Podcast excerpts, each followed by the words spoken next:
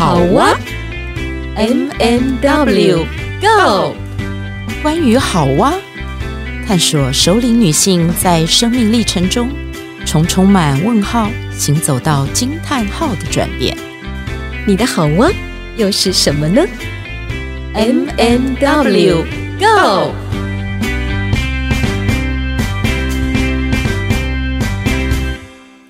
One more, two more, more. 嘿，hey, 亲爱的听众朋友，你今天运动了吗？我是 Ann 马德琳，我今天还没有运动。谁说的？我先告解一下，谁说的？Which 说我们一早就开始运动了，因为我们做了大脑活化的运动，已经做了一个半小时了，还有大小运动。是的。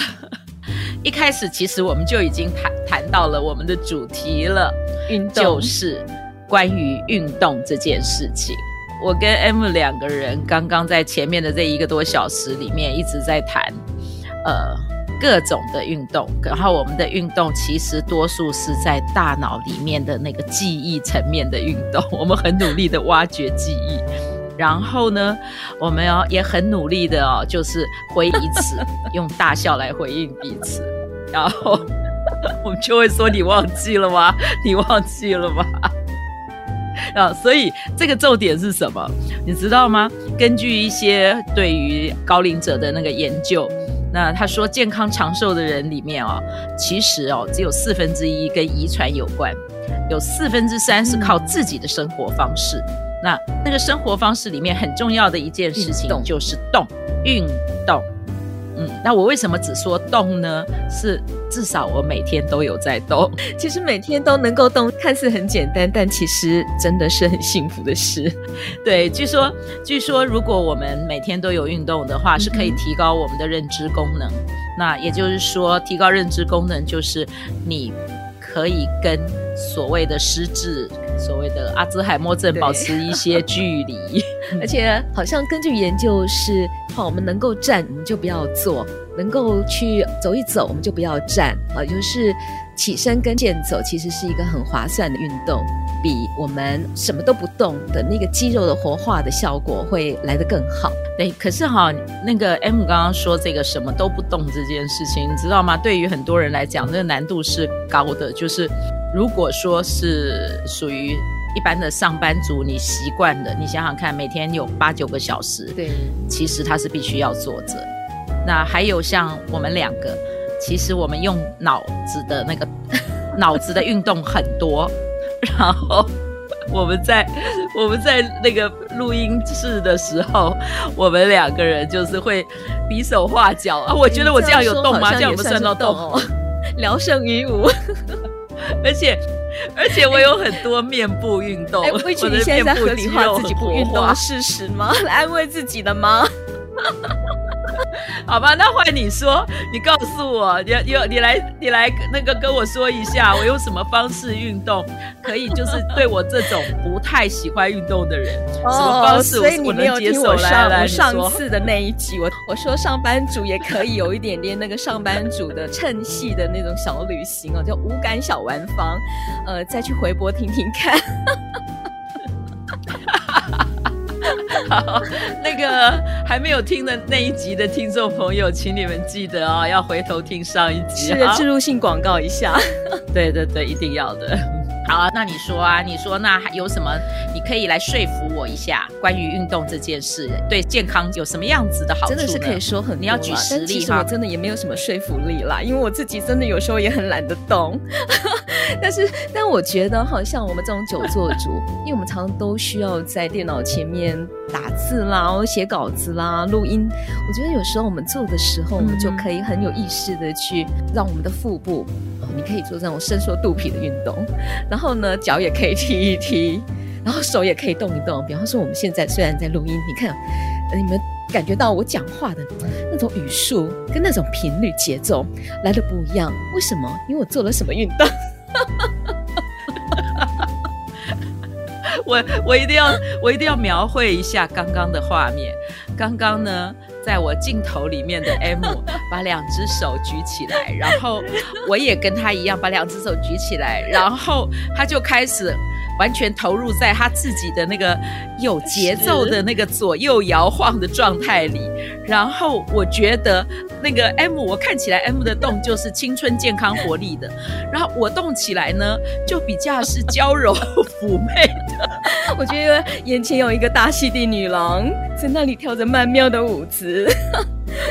发现，其实哦，这种动的感觉也会互相的感染跟影响，所以运动是需要纠伴的。对对对。哎，你说到这件事，我就想到，其实我很多年前，因为我隔壁邻居太太晚上都会到我们后面的公园去跳广场舞吗？呃，它不是广场舞，那个那个时候很流行，后来我不知道为什么就慢慢的就消失了，叫圆击舞。哦，有，我有跳过。那其实就是社区里面有一个老师，然后他会在。公园里面就每每天晚上，然后带着大家跳。那我觉得那个圆击舞我可以接受，是因为运动量感觉上不是那种有氧舞蹈那样子大的运动。然后他跳起来刚开始我会觉得他有点像民族舞蹈，就是他比较慢。那我发现哦，我自己喜欢那个有流动感、有韵律感，那种慢慢的渐进式的一种运动。那你应该也喜欢太极导引。对，其实我这些年，我我自己发现说，在运动这件事情上，因为应该讲说，其实这是一个选择啦，因为我从小就不爱运动的人，所以，所以我自己觉得，只要碰到那种跟舞蹈有关的，比较像是那个比较缓慢的，我就会去尝试。Me too，我也喜欢舞蹈，对，就是那种舞蹈会有一种吸引力，然后你有时候听到音乐，你就会很想要跟着动。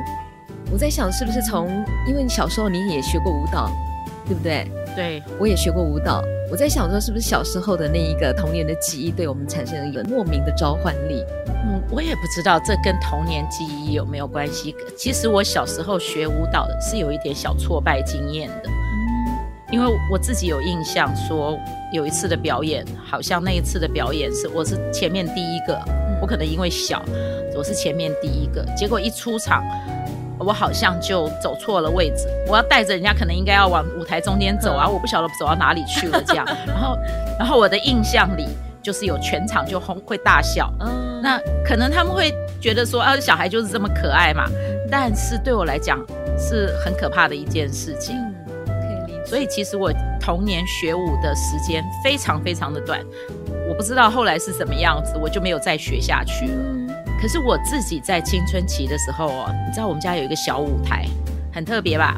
有人在客厅里会有小舞台，看过你的照片。对，然后我就真的是哦，自己一个人在家的时候，我就会放音乐，然后就满屋子跳舞，然后在那舞台上跳舞，所以很享受舞蹈这件事。对，是比较吸引我的一种运动方式。对，在。去年底吧，那也还在防疫期间。那因为想说，真的是太久没有出去走动了。我后来我就参加了云门舞集的线上的一个课程啊。那云门舞集的那个大人的舞蹈课，它其实就是一种很松。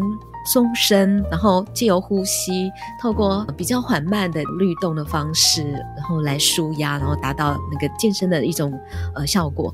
我觉得我也很享受诶，即使是隔着远端的荧幕，哎，我觉得那种感觉是非常舒服，很契合我对运动的频率。应该有放音乐，对不对？有有放，而且有老师在引导，他还会说：“马德琳，你的手可以再举高一点。”哇，做得很好。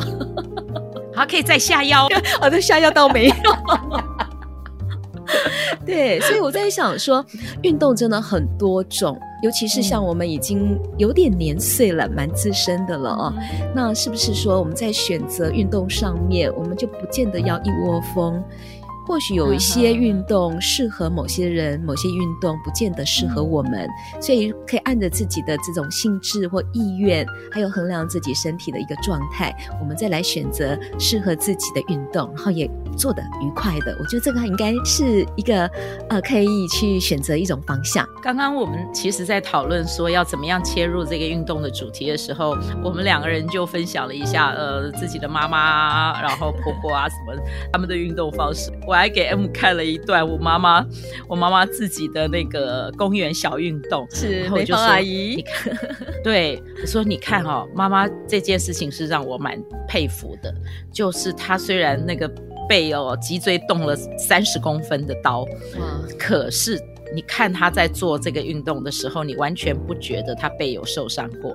对，我刚看到那一个影像，真的没有很利落的。对，他的举手投足哦，那个姿势不是说所谓的那种十分标准，可是我觉得就这个年龄，就他的身体状态，我觉得他做的比我还到位。就是叫我要这样子，天天这样做，我可能办不到。梅芳阿姨是天天这样子运动的。他只要有太阳，只要能够出去，因为嗯天雨路滑，就是没有办法在外面。是他只要有太阳能够出去，他一定会去走路，然后会做一点他自己发明的运动。嗯、这样其实没有人教他什么哎、欸。那他自己还有那种床上操，嗯，床上健身操。那我我之前曾经跟他说，妈，你买一套漂亮的那个呃运动衣哈，然后哦，你来做一套床上健身操，我帮你录影下来哦，放给大家看。他还跟我说好，哎、嗯，好像看起来又可以，可以哦、又可以叫他准备做这件事了。是，那我也得买一套。美丽的运动衣给他。或许我们的动态影像的那一集节目，我们就以梅芳阿姨为主啊，我们来做一个床上的律动操。我告诉你，我们两个人都会被他打败。你知道他可以在，他可以躺在床上，然后脚这样子弯起来，这样悬空在那里踩脚踏车。你知道他可以踩多少下吗？嗯、几下？他可以这样持续，而且他真的是几乎是天天都这样在做。就是坚持下去，简单的事情重复做，我们身体就会形成另外一种记忆，嗯、呃，做起来就不会那么的费力了。但是是，但是我觉得我们两个好像连这一个前面的这个关卡好像都还没过呢。所以我们今天才要做这个节目来提醒自己，哎。那我们可能需要哈弄一套的设备，是我的耳机，然后跟麦克风，不会因为我一边运动一边那个录音，然后就受到影响。Oh, 那我们就可以站着录音，然后还可以一边动，运动连线的概念就对了。对对对，你觉得怎么样？哦，是可以尝试看看。对，说不定哪一天我们的我们变成从 Podcaster 变成 YouTuber，然后就是我们全部都线上直播。我怕我们做太好，抢了别人的口。哎，不过我觉得这真的是一个 good idea，因为我们在做做这个节目的时候，也找了好多个案例。有人是从七十七岁才开始运动嘛，对不对？你说欧家奶奶？是啊，是啊，所以我们也可以朝着他的目标前进。我们现在还没有那么多岁数，所以或许我们可能过了十年、二十年之后，我们有一个 M and W 奶奶 运动 YouTuber。我们就变成这样的一个角色，哇，真的很棒哦！有这样的一个平台，你觉得呢？你知道吗？我觉得 M and W 这两个字哦，如果有一些组合，我刚刚突然间就想到那个感觉上像是喵汪，有吗？汪 汪就要把 W 放在前面，M M 放在前面的时候是喵，然后 W 放在前面的时候是汪，哎，真的。好啦，拉回来欧家奶奶，你要不要介绍一下欧家奶奶是？好，欧家奶奶呢，据说她是一个九十五岁 的金牌阿妈。好，这个是这个媒体给她的一个标语哦。那欧家奶奶她七十七岁才开始运动，哇，我们可以想象一下，就是当我们两个七十七岁的时候，那个骨头有多硬啊！然后他七十七岁才开始运动，到了九十五岁，他竟然打破了三十二项世界纪录，哇，真的很难想象。而且，而且重点是他一百公尺跑二十秒，好厉害！我，我下次我下次出去试一下，我一百公尺那个要跑多少秒？你一定要记得回报给我们了。那又。这个报道当中，他有提到说，另外一位五十岁的这个布鲁斯先生，平常没有运动的习惯，所以呢，他即使五十岁，但是已经身材走样，而且忘东忘西，跑几步就疲累累了。所以很好奇，欧家奶奶到底做了什么，才有办法让他一直到九十五岁都能够这么身轻如燕？这个就是一个很特别的一个研究了。好，那关于这个研究，我们请到鲁来介绍一下。你知道，我我们两个今天哦，真的是两个人的状况都有一点那种会秀抖秀抖的样子，然后所以就是不停的这样传球给彼此，这样 跳针吗？跳的很好。对，这个布鲁斯其实他是跟一些研究中心合作，然后就是用了四年的时间，然后一直的是算是长期的追踪采访。然后他会从医学的层面，然后从他的嗯欧家奶奶的这个遗传基因啊什么的，还有看他的脑神经，然后从心理学，然后研究他的饮食这些，来挖掘欧家奶奶的这个不老秘方到底是什么。欧家奶奶这个是有一本书的，那这本书呢，它的英文名字是什么？让欧家可以一直持续跑。哦。What makes Olga Wrong 它是启示出版的，启示出版社，作者就是这个布鲁斯。嗯，那我想说，其实我们是提供一些讯息，我们也希望说，借由我们提供的某一些小讯息，然后大家有兴趣就可以做延伸的阅读啊，也就是你可以自己主动去搜寻相关的资料，因为。嗯，我们的节目时间又要到尾声了。其实我们我们今天我们今天笑得太开心了，然后我们真正想要讲的东西都还没有讲到，因为我们其实要从欧家要讲到的是近年来很流行的一种，就是银发族哦去登山健行。没问题，剪辑手允许我们可以再多讲五分钟。好，那接下来是你说吗？是我说吗？你说为什么我们要爬山运动？好的，我想呢，这个爬山啊，尤其是这几年，你会发现在很多社群媒体当中，就产生了好多爬山的社团，嗯、然后我们周边的朋友就开始加入爬山的这样的一个团体。对，特别是这一两年那个疫情期间解封的时候，你就会发现好多的山头好热闹哦，好像不晓得为什么，就大家有一个共同的默契。气哦，就是往山林去走去透气，那就发现说，其实，在山林间，呃，熟龄的我们的这些伙伴，其实比例是非常大的。对，为什么要去爬山呢？复健科医师李嘉诚、嗯、他说，其实爬山是一个很好的负重运动。负呢，就是那个呃负责任的负，重呃重力的重，好，负重运动。那为什么这个负重运动对我们有帮助？是因为它可以训练我们的下肢肌肉哦，要练那个肌力。因为现在很多就是老了之后，我们的身体的那个肌肉流失率会很快啊，所以他说呢，嗯、骨质疏松，对，骨质疏松，所以这个负重运动呢，透过爬山，它可以在我们的骨骼当中形成一个叫做压电效应，压电效应。嗯、那这个压电效应就是可以触发我们的骨质增生，也就是呃可以预防我们的这个骨质疏松症。但是，嗯、爬山爬山。又有一派人说，爬山好像会很伤膝盖啊，或者骨骼不好的人啊，不太能够去啊。嗯、所以呢，其实有两造的说法，我觉得都是需要去关注的。嗯、那回到我们节目最前面有提到说，很多的运动我们都可以去做，但是要衡量我们自己的身体的状态。嗯哼，哎，其实关于运动这件事情，我觉得它就是一个渐进，然后跟累积。嗯，其实像我从小就是不爱运动的人，然后我没有什么负重能力，就是我是肩不能挑、手不能提的那个公主啊啊！现在应该是娘娘了哦，哇，比贵妇还升级，娘娘好。对对对，但是哈，我告诉你一件事情，其实这几年我比较会多一点的那个部分是走路，是我觉得说，如果我还没有办法去。爬那个山，因为其实我是有高山症反应的人。哦，嗯，到了某一个点，别人可能都没有感觉，但是我就会有高山症的反应。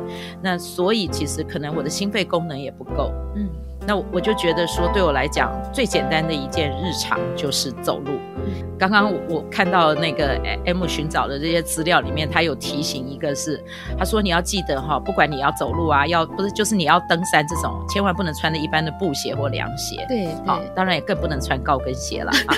那所以呢，我要说的是，我们真的是到了尾声。我要说的是，知道吗？你不要小看走路哦，其实我有一阵子买的是一个非常软的，非常就是包覆性很好，然后很软的，穿起来很舒服的鞋子走路。可是我走了一段时间之后，我就发现说那鞋子太软，它虽然感觉很厚，感觉有保护到我的脚底，可是实际上它走一段时间以后，那个鞋子其实它没有办法支撑我。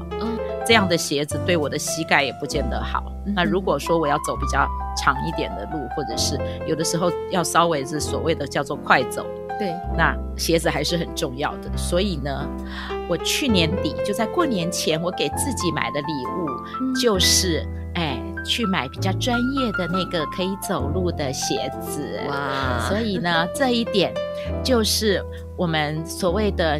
贵妇型的，如果呢，你觉得你不太运动，可是你又想要运动，你第一件事情就是给自己买一双好走路的鞋。对，而且不要穿那种什么夹脚拖之类的，其实会很伤，很伤我们的脚。对，所以其实今天节目的最后，我们要做的其实是鼓励潮龄潮龄族，嗯，我们。每一个人都要为自己的健康、自己的身体负责，所以你可以寻找，不管是跳舞啊，不管是走路啊，还是说你可以累积到你能够去登山。嗯嗯，工欲善其事，必先利其器。是的，所以，哎，你就给自己一点小动力，挑选一个你可以。觉得你穿了这样会很开心、很漂亮的，然后出去走路吧。我补充一下，就像刚刚威曲所讲的，就是妇健科医师有提醒我们，那个鞋子要怎么选？呃，鞋底的面积要比较大一点，然后呢，比较深的底纹跟排水设计，因为它比较能够有这个抓地力。后脚跟的地方要环状的包覆，足弓的部分要足够的支撑，这样的话比较能够增加我们行走的安全性。好，今天 M N W 在这里，最后是以卖鞋子 收尾。下回见了，拜拜。